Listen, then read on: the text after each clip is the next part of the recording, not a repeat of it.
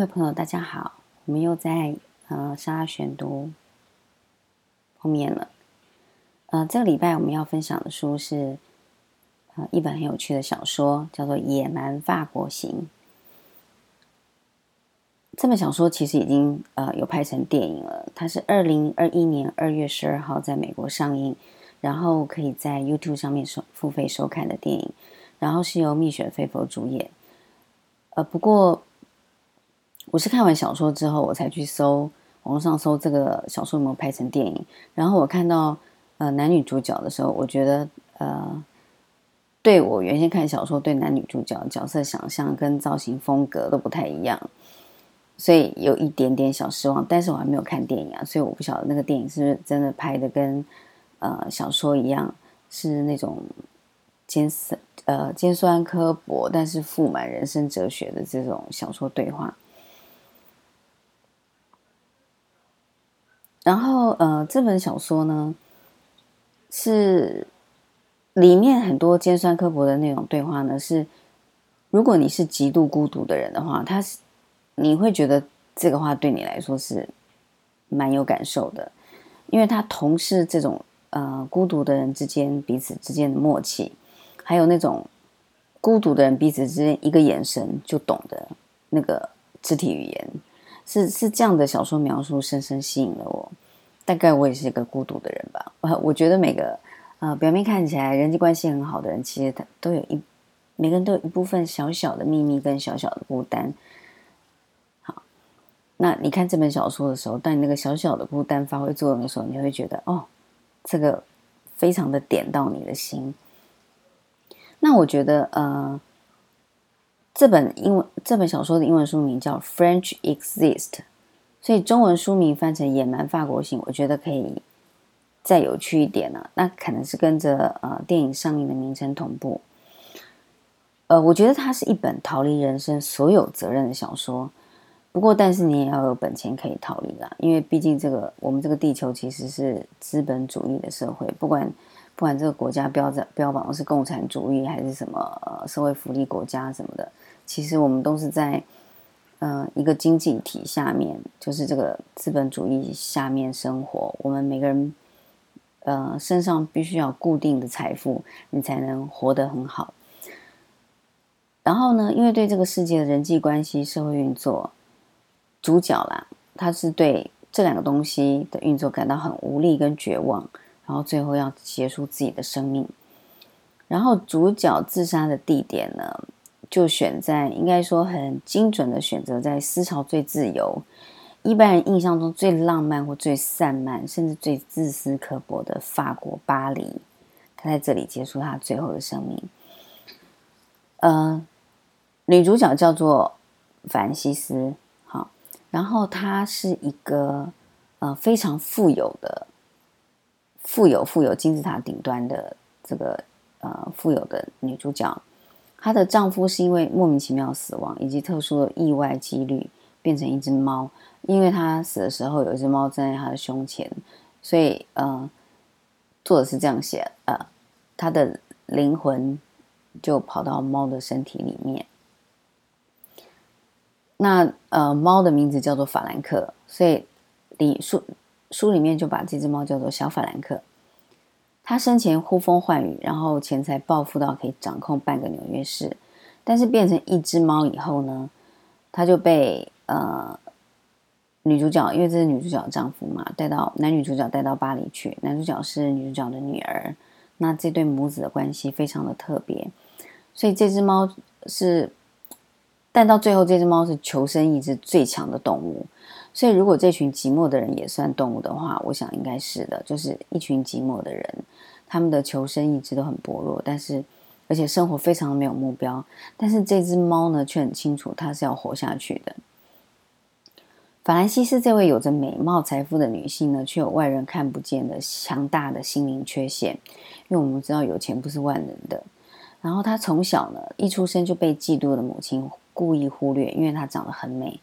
然后母亲一直跟他父亲说，他的女儿长得太漂亮，太像他了，他没有办法正视她的面容，所以他要开始忽视她。然后保姆跟教师对他的关心呢，止于金钱，因为是为了呃金钱才照顾他嘛？所以这样的心灵创伤从十一岁起就跟着他，所以他学会对人无情、刻薄跟冷酷，就像他的母亲对他的态度一样。所以他没有办法用一般人的逻辑处理正常的人际关系。这应该也是创伤后压力症候群啊！如果那时候他懂得看大脑修复术，或者是心灵的伤，身体会记住这样的书的话，然后呢？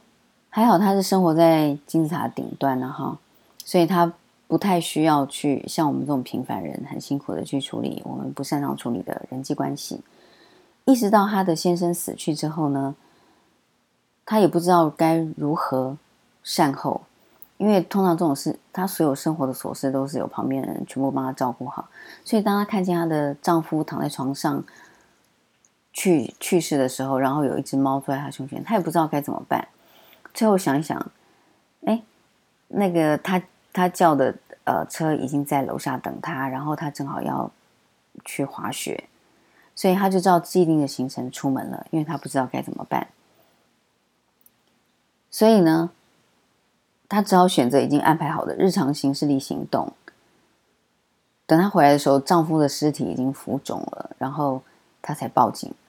处理。然后警察来了以后，就就。呃，觉得整件事情非常的不合逻辑，也不合常人的行事风格。因为的确，法兰西斯本身就不是一个呃，我们可以用常人的眼光去看他的平常人。然后他继承了呃庞大的遗产后呢，他也完全没有规划，同时毫不在乎，因为他自己的人生从小就是呃茶来伸手，饭来张口。然后，所有身身边身边的杂物事都是有人来帮他处理的，所以即使他继承这庞大的遗产，他也没有感觉，因为钱财对他来讲跟空气一样，是他平常可以随时呼吸到的空气，不会像我们这样辛苦挣扎。还有，呃，前两天不是有日领薪水的呃北农的送货人员，我不知道北农为什么货车司机是日领薪水，难道他没有？他们没有享受正常的那种，呃，劳基法保护吗？为什么他们的薪水是每天每天领，然后不工作，呃，这天没有货运的话，他们就没有薪水？我觉得这是题外话。这次疫情除了疫情的问题之外，其实还抛呃，暴露出我们台湾对于呃劳工问题，就是劳资双方的问题，其实要好好的。呃，慎重的面对跟处理。呃，那我们回到小说，那因为他完全没有规划，也毫不在乎，然后他对自己的人生从来也都没有深刻的理解跟希望，所以到呃，他心里的打算就是，反正到他老了，可能钱就差不多花完，甚至花不完，那那那时候生命也该结束了。但是他没想到。他已经六十几岁，他的钱也快花完了。呃，银行已经开始在清算他的财产，他不知道该怎么办。然后最后呢，他的律师告诉他说，唯一的办法就是你能把现在银行还没清算前可以卖的东西全部都卖掉，然后剩下的现金留着好好的运用。那他甚至想动用他儿子的呃遗那部分继承的遗产，但是他律师警告他说不可以。那呃，因为她对她的儿子有所亏欠，所以她从学她丈夫死去，她从学校把她的儿子领回来，呃，在家里受教育，然后呃跟着他一起生活之后呢，她的生活里面的唯一的人际关系就是她的儿子，所以他跟他儿子的关系非常的特别，是非常紧密连接，而且是他在这世界上，呃。唯一需要面对的人际关系，所以呢，他把财产变卖之后，他就带着他的儿子，因为他最好最好的闺蜜，还有他至少念学校时期有一个好朋友是谈得来的，甚至可以盖着棉被聊天的这个闺蜜呢，告诉他说，他在巴黎有一间房子，他从来没有去，呃，有一间公寓，他从来没有去住过，他可以带着他的儿子去那里度过余生都没有关系。好，只要有地方住，其他都不是问题。所以他跟他儿子呢，就去了巴黎，然后竟然莫名其妙呢，呃，有仰慕从纽约就开始仰慕法兰西斯的人呢，发现他到巴黎来了，呃，就就来呃拜访他。拜访他之后呢，又很奇怪，偷偷住进他的公寓，因为他太仰赖仰赖法兰西斯了，他想跟他一起生活，想要好好的照顾他。所以，一群孤独的人在巴黎莫名的群聚在一间小公寓里，里面还有呃侦探，因为他中间凡小法兰克溜掉了，因为他怕死，他怕法兰西斯把他勒死，所以小法兰克逃走之后呢，呃，他就找了私家侦探跟呃他们在。航行到巴黎的轮呃渡轮上面遇到的灵媒，然后两个人呢去找小弗兰克，呃，甚至还举办了降临会。然后灵媒跟私家侦探呢也很仰慕法兰西斯跟他儿子这一对奇怪的母子，然后也偷偷住进了他们的公寓。那其他这个公寓只有两个小房间，其他人都是挤在客厅啊或者是餐厅的那个床架上。那他们两个也不介意，因为，呃，凡西斯的儿子从小就是跟着妈妈，他没有什么特，他从小就在家里长大，他没有特别要面对的人际关系，他对生活的来或去无或有，跟他妈妈小时候完全没有任何的感受，唯一是他没有像他母亲那样子，从小被呃亲至亲啊，应该是说。他受的影响跟他母亲一样，他从小被至亲的人忽略，就是他的父母把他送到寄养学校，然后寄养学校里的人也因为钱来照顾他，所以常常也会忽略他。但是他是个个性很温和的小孩，从他母亲把他带到身边之后，他就发现其实他母亲是关心他的，呃，所以他比他的法兰西斯好一点，就是他对人是无所求的，对事情也是无所求的，钱财对他来讲像。空气一样，他并没有特别的奢求，然后母爱他也不缺乏，所以他是一个很温和，然后呃看人事是无所谓的人。那他的法兰西斯呢，就是钱花光了他就该走了，然后他受创的心灵其实从来没有呃修复过，所以当这些人要来靠近他的时候，他也他没有拒绝，因为他觉得人生走到尽头了，他好像一切都看开了。呃，他对这些人甚至改掉他以前面对人的那种尖酸刻薄的那种防护防卫心态，也都比较几乎没有了。所以这群孤独的人呢，在一间小公寓里，彼此有默契到，凡西是与与他不想长大的儿子，也毫不介意这些人偷偷挤进这间公寓一起生活，因为法兰西斯不在乎，也不懂得怎么处理。他的儿子也从来不懂得拒绝别人，因为有拒绝别人的需要吗？极度的独善其身就好，因为他不想深入复杂的社会，也不太想处理复杂的人我关系。但至少他懂得爱，他懂得爱他的母亲，还有他喜爱的女子。最后，这群人在毫不知情的状况下，短暂而琐碎日常的与法兰西斯共度他人生最后的时光。呃，我们看到这里，可以说这是一本绝望的小说。因为法兰西斯最后还是呃选择自杀在这个公寓里，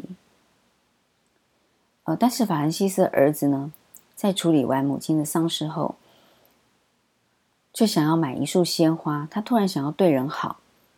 因为他以前都是被动的等接受别人的温暖，可是这时候他突然想要对人好了，因为他好像他的人生羁绊没有了，他的母亲已经走了，他决定把买的这束花呢送给。远从纽约来巴黎找他，甚至在巴黎抛弃与他同行的未婚夫，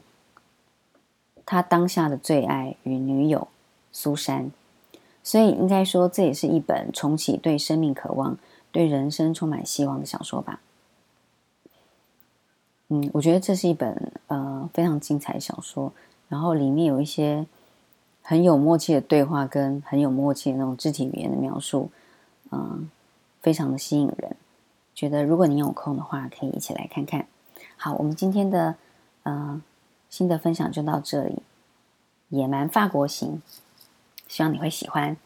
然后欢迎您继续订阅我们的呃沙拉选读有声分享，然后分享给你喜欢读书的朋友们。那也欢迎您跟您的朋友一起加入我们在呃 Facebook 的社团，一起读闲书。